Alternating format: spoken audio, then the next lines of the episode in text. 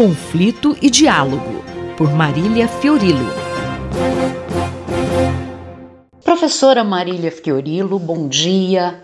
Professora, como a senhora vê a entrada da Finlândia na OTAN? Bom dia a todos.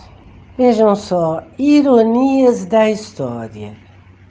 Uma nova cortina de ferro está em andamento, sendo construída.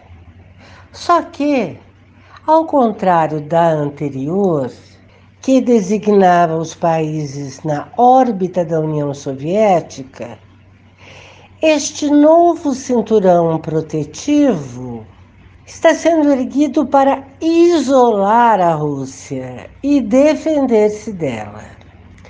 Se Vladimir Putin pretendia expandir sua influência quando invadiu a Ucrânia, o tiro saiu pela culatra.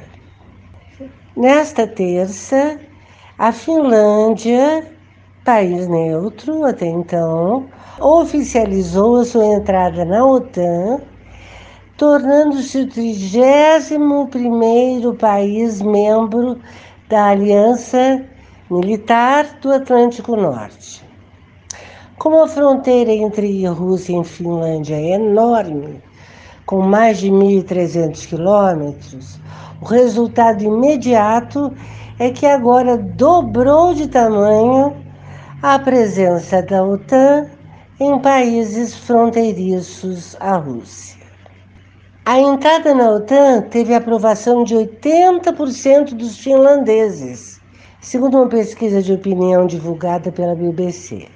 Cabe lembrar que a Finlândia recém elegeu um governo de direita, por uma apertada margem, derrotando a premier social-democrata Zana Marin, até então a mais jovem chefe de governo do mundo, que assumiu o cargo em 2019. Tanto ela como o novo premier, Petteri Orpo, condenam a invasão da Ucrânia. E não deve parar por aí, não é, professora?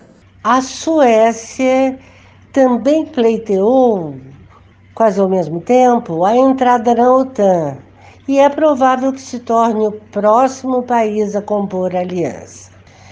Mas sua candidatura, por enquanto, encontra resistências do presidente turco Erdogan, pois a Suécia acolhe muitos curdos opositores de Ankara, que Erdogan quer varrer do mapa.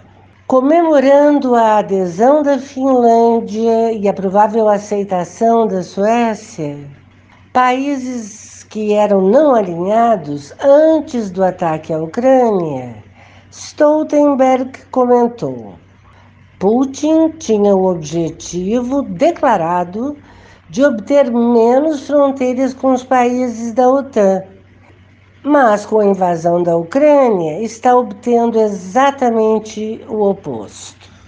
Já são sete membros da OTAN no Mar Báltico, dificultando o acesso marítimo de São Petersburgo e apertando a nova cortina de ferro contra a Rússia de Putin. Ouvimos a professora Marília Fiorilo, que conversou comigo, Márcia Vanza. Conflito e Diálogo, por Marília Fiorilo.